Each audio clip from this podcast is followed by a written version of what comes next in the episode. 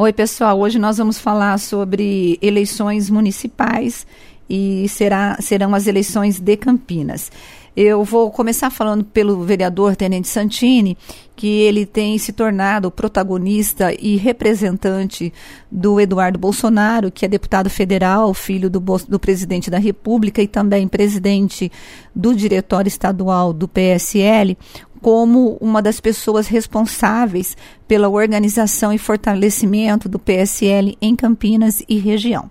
O que se fala nos bastidores é que o Tenente Santini deve ser o candidato a prefeito pelo PSL nas eleições do ano que vem. E o Tenente Santini tem conversado com lideranças políticas eh, do PSL, tem feito reuniões com o Eduardo Bolsonaro e está colocado que ele é o representante aí do Eduardo na, na região de Campinas. Só que tem um detalhe: o Tenente Santini ele não está no PSL, ele é filiado ao PSD.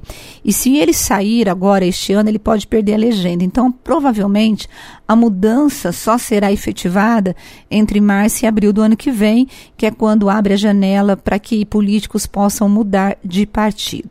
Mas eu conversei com o Tenente Santini e ele me disse que se ele assumir o PSL, vai ter que ter mudanças no PSL e alguns nomes que hoje estão filiados ao PSL, por exemplo, como o do vereador Edson Ribeiro, estes nomes ou essas pessoas não poderão ficar mais no partido. E ele também vai fazer compliance no partido, e ele quer reestruturar toda a legenda. Agora é esperar. E Campinas tá, tem muitos nomes que estão é, borbulhando aí na, nos bastidores de candidatos a prefeito. Então, só para você ter uma ideia, a gente tem o Carlos Sampaio pelo PSDB, o Guilherme Campos, que é do PSDB, PSD, que é o partido hoje do Santini, tem o Rafa Zimbaldi, que seria o candidato pelo PSB, o Juan Quiroz, que seria o candidato do DEM o Pedro Torinho, que é vereador pelo PT, que é o nome que está sendo colocado como possível cabeça de chapa uh, do PT, o ex-prefeito Pedro Serafim, que sairia pelo PRTB,